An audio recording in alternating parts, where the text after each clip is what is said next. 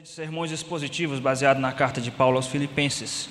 Nosso intuito é expor a carta inteira do apóstolo Paulo, mesmo que isso venha trazer alguma demora na agenda de pregações, mas nosso intuito é nos inteirarmos sobre o conteúdo teológico desta carta e suas implicações para nossas vidas. Epístola de Paulo aos Filipenses, capítulo 1, versículo 1.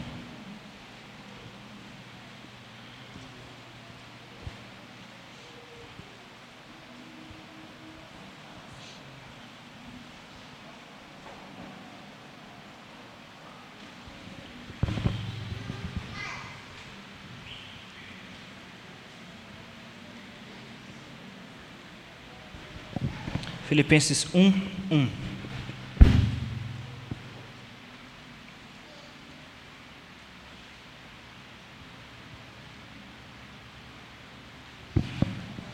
Juntos, Paulo e Timóteo, servos de Cristo Jesus, a todos os santos em Cristo Jesus, inclusive bispos e diáconos que vivem em Filipos. Só até aqui. Ore para que Deus fale ao seu coração, rogue que o Espírito Santo venha de fato transformar seu coração, falando através das Santas Escrituras. Senhor nosso Deus, nós temos as nossas limitações, nossos pecados, mas nós confiamos inteiramente na graça de nosso Senhor Jesus Cristo.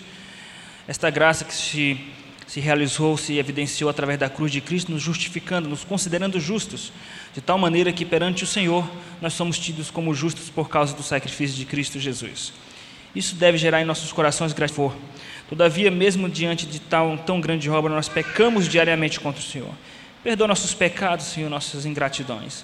Pedimos que o Teu Espírito Santo, meu Deus, venha glorificar o Teu nome, falando conosco através da Tua santa palavra, iluminando nossos, nosso entendimento e transformando nossos corações em uma terra fértil à Tua palavra. Nos quebrante nesta noite, em nome de Jesus. Amém. Meus irmãos, a geração evangélica, a geração de igrejas, de crente que nós temos atualmente, especialmente no Brasil, é uma geração confusa, é uma geração sem identidade.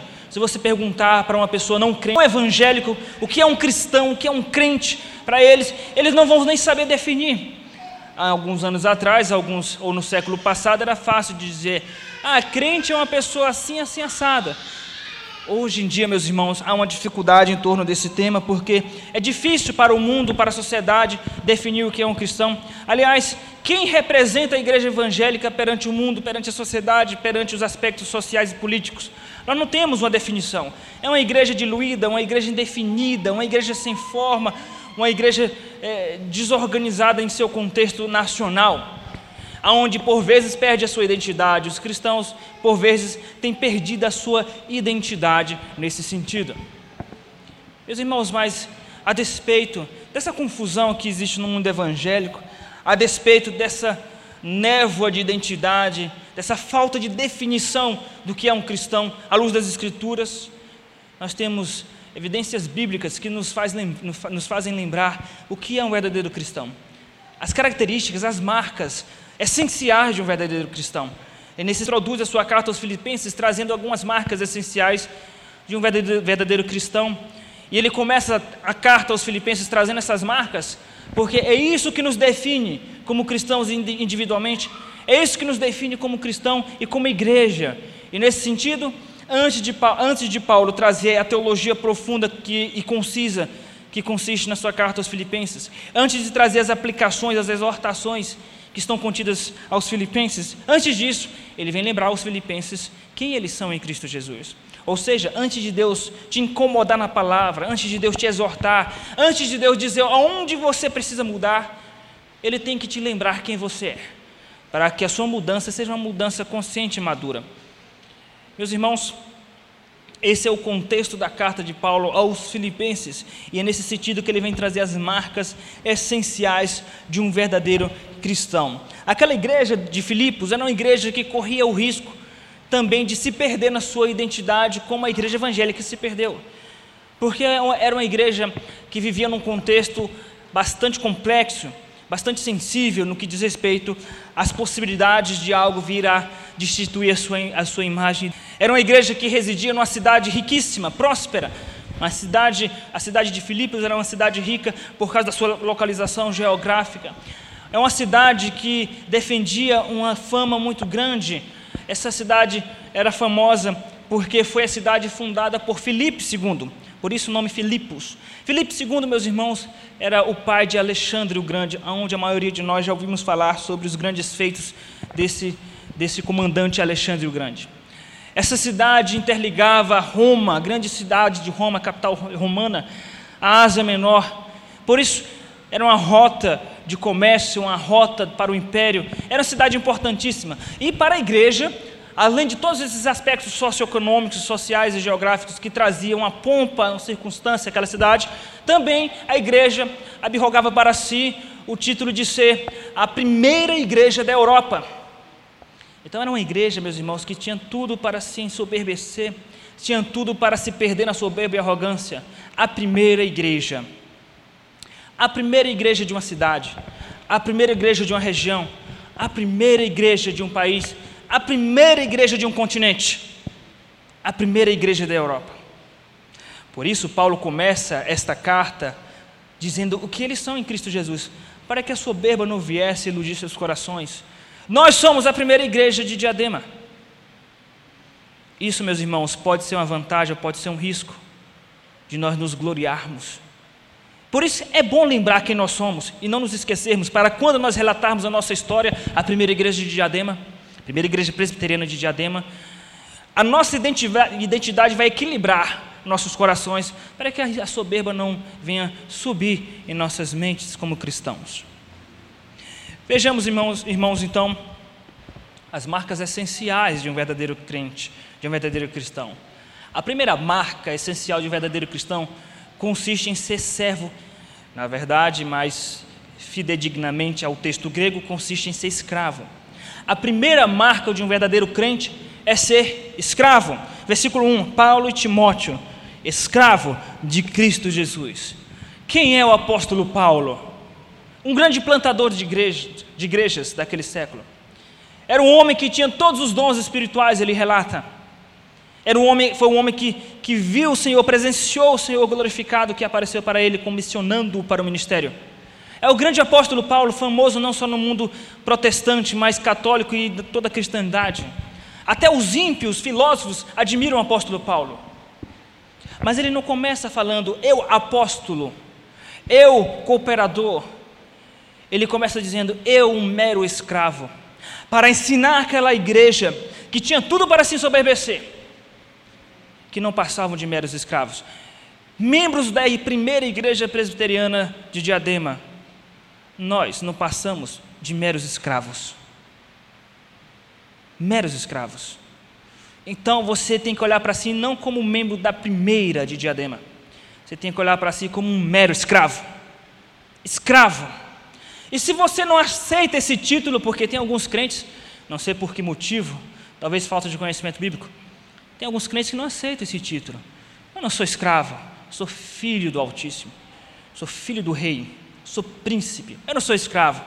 Então não chame Jesus de Senhor se você não se considera um escravo. Só pode chamar Jesus. No versículo 2 ele diz: Graça e paz a vós outros da parte de Deus, nosso Pai, e de Kyrios e Jesus Cristo. Kyrios, Senhor em grego. Esse Kyrios é, é uma, uma, é uma, uma palavra que equivale à palavra hebraica Adonai, Senhor de escravos, donos de escravos. Cristo Jesus é dono de escravos. Jesus é seu dono. Você não passa de um mero escravo. É bem verdade que nós somos filhos, é bem verdade que nós somos regenerados, nós somos príncipes do Senhor, sacerdotes santos, nação eleita. Nós somos povo de propriedade exclusiva de Deus. Mas, antes de tudo isso, nós somos escravos do Senhor. Nós precisamos visitar um pouco o conceito teológico de escravidão. Esse, esse, esse título, essa palavra escravo, dulos, dulos em grego significa escravo. É uma palavra muito forte, mas também muito cotidiana naquele tempo, desde, na verdade, desde o tempo do Antigo Testamento. A escravidão era algo tão, tão comum que a lei de Moisés legislava a respeito de como se deve tratar um escravo. A pessoa se tornava escravo quando o seu país perdia uma guerra, aquele país tornava-se vassalo de outro. Se tornava escravo quando nascia uma família de escravos. Se tornava escravo quando não conseguia pagar suas dívidas. Se tornava escravo quando era condenado por algum motivo. A pessoa ela era liberta da escravidão através de um processo chamado redenção. Quando você encontra o redentor, é porque você encontrou um libertador de escravos. Deus no Antigo Testamento é tido como redentor de Israel porque libertou Israel das mãos do Egito através de uma batalha entre Deus e os deuses do Egito nas dez pragas do Egito. E ele venceu essa batalha, obviamente, de uma maneira tranquila, porque ele é o Deus onipotente. E depois de vencer essa batalha nas dez pragas do Egito, ele disse para Israel: Eu sou o Senhor teu Deus, por isso não terás outros deuses diante de mim. No Novo Testamento, a redenção se concretizou na cruz de Cristo, onde ele comprou escravos. No Antigo Testamento, a vitória de Cristo, a aquisição de escravos se deu por batalha. Essa batalha prefigurava a cruz. No Novo Testamento, a aquisição de escravos se deu através da compra, através do sangue. Ele nos comprou com seu próprio sangue. Por isso nós somos povo de propriedade exclusiva de Deus. E por isso nós somos escravos do Senhor. E é interessante que, mesmo sendo escravos, Deus não nos trata como escravos. Ele não muda nosso status, nós continuamos sendo escravos, mas Ele nos trata carinhosamente como amigos. Mas não esqueça que você é escravo, mesmo que Deus, te trate como amigo. Jesus disse: Já não vos somos servos, já, vos, já não vos chamo escravos. Ele não disse que nós não somos escravos, ele disse que nós, ele não nos chama de escravos. Mas ele não disse que nós não somos. Ele nos trata como amigos, mas nós devemos é, tratar Deus como nosso Senhor, como dono de escravos.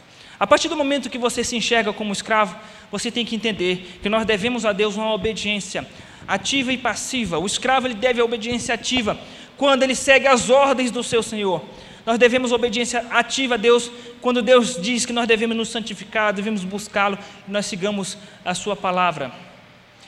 Obediência passiva é a obediência em que os escravos eles aceitam, eles acatam as decisões do seu Senhor. A partir do momento, meus irmãos, que nós murmuramos das coisas que nos acometem, certamente nós estamos sendo escravos rebeldes, porque nós não estamos aceitando da parte de Deus aquilo que Ele decidiu. Jó era um escravo de Deus, por isso ele diz: O meu redentor vive. Ele diz: Aceitamos o bem da parte de Deus, não aceitaremos o mal? Quando você aceita o bem da parte de Deus, quando você aceita também o mal da parte de Deus, você consegue vencer a murmuração.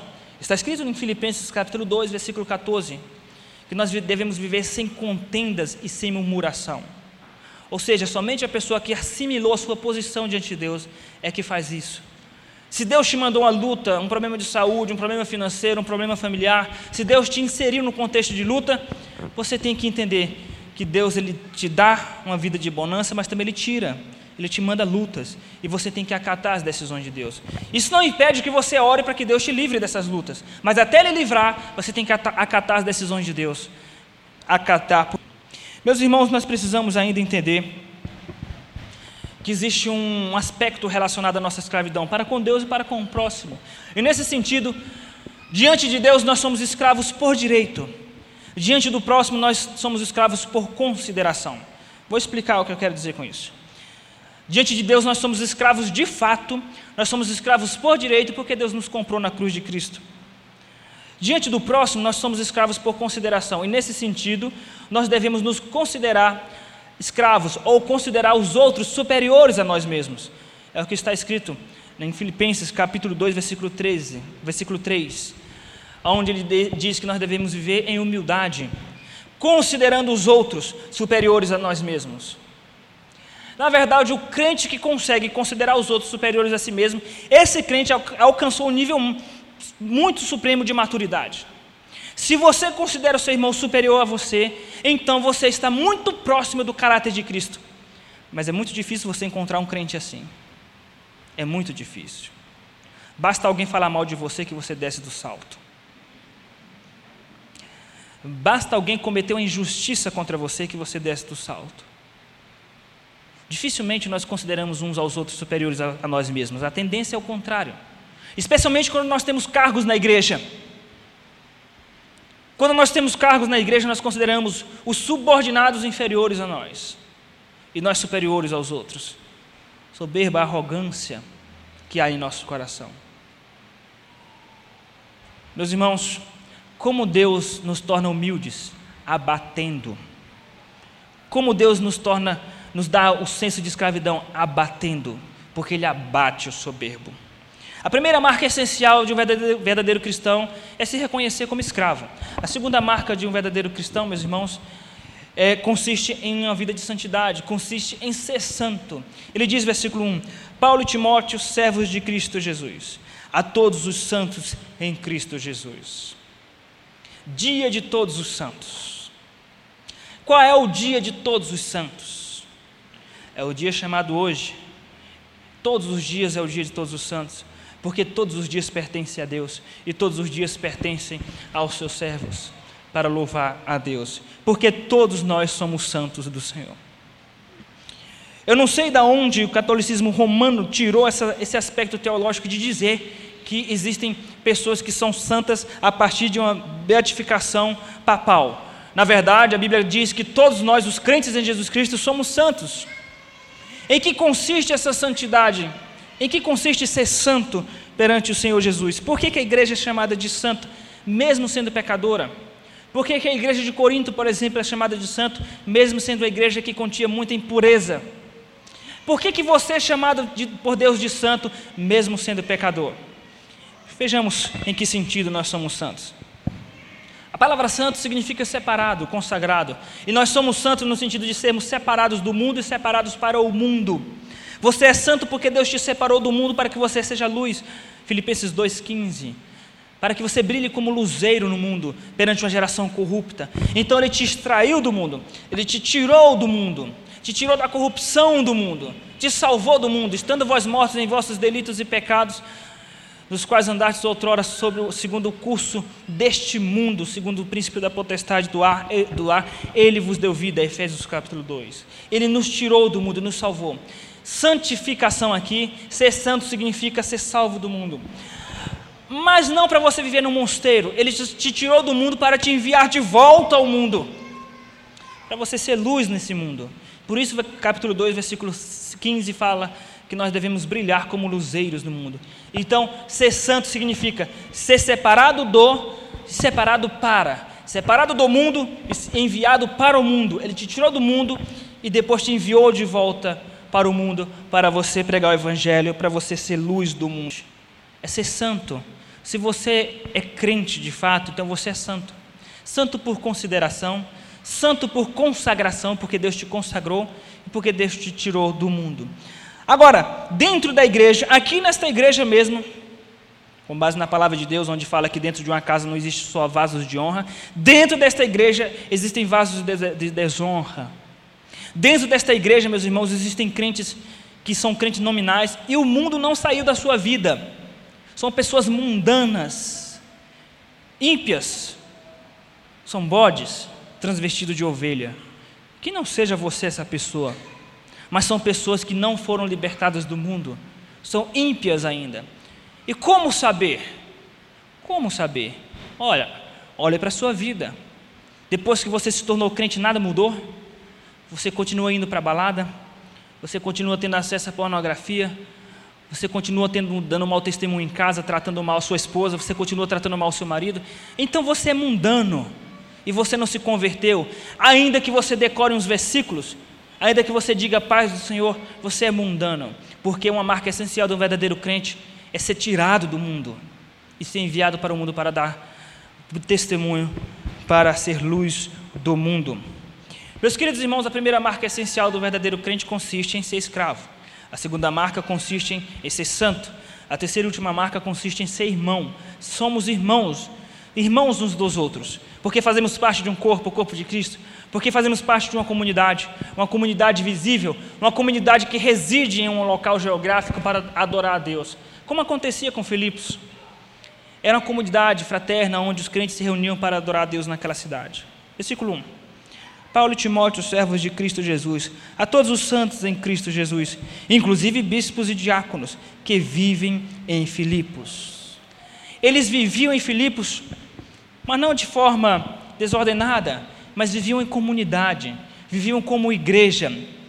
Nós devemos entender, meus irmãos, que a igreja existe os dois aspectos: a igreja invisível, que é o número completo e total de todos os verdadeiramente salvos, Existe a igreja visível, que são as denominações evangélicas, que são os grupos de crentes que se reúnem de casa em casa, se reúnem em um local público, e eles se reúnem para adorar a Deus, e por se reunirem, todas as vezes que nós nos reunimos, trazemos aspectos organizacionais que é próprio do, da relação humana.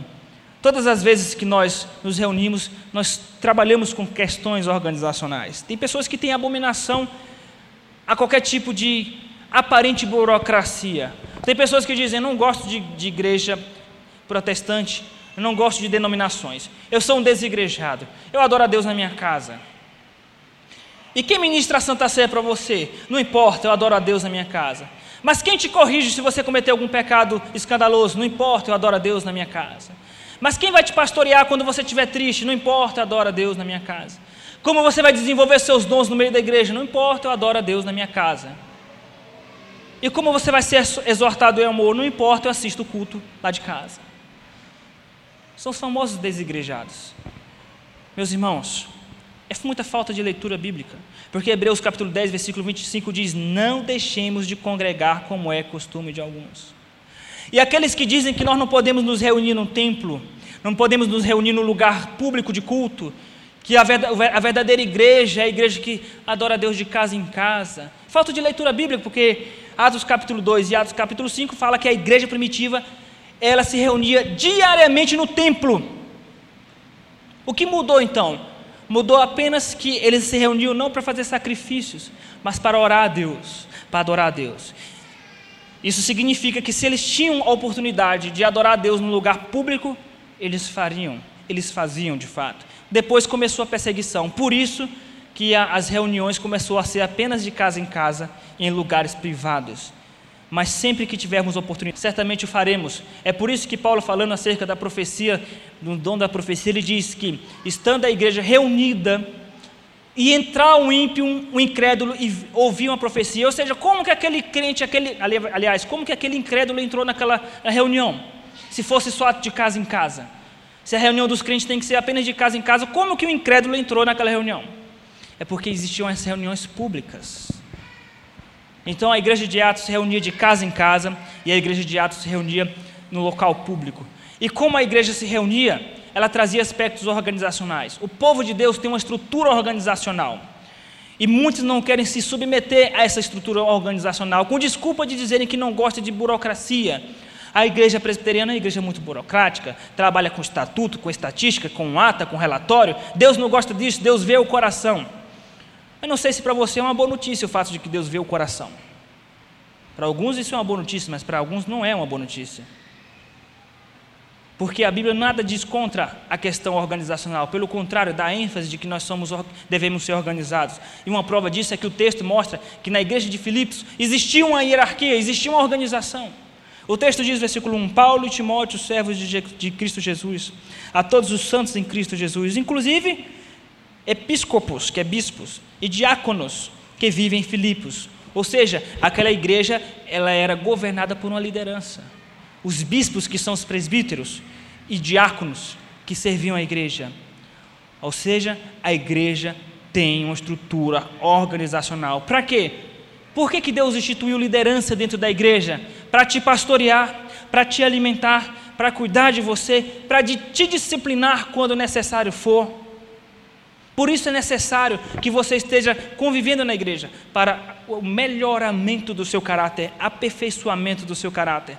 Por isso é necessário nós nos filiarmos a uma igreja, sermos membros de uma igreja, para poder sermos pastoreados, para poder sermos cuidados e às vezes até disciplinados como um cuidado de Deus em nossas vidas. Uma característica essencial de um verdadeiro crente é que ele é irmão, ele convive no meio de uma comunidade de irmãos num local, numa igreja visível. Meus queridos irmãos, essas são as três marcas essenciais de um verdadeiro crente. Ele é escravo, ele é santo, ele é irmão. Você é um escravo, você é santo, você é irmão e você convive no meio de uma comunidade chamada pelo Senhor para adoração. Que Deus assim nos abençoe, meus irmãos.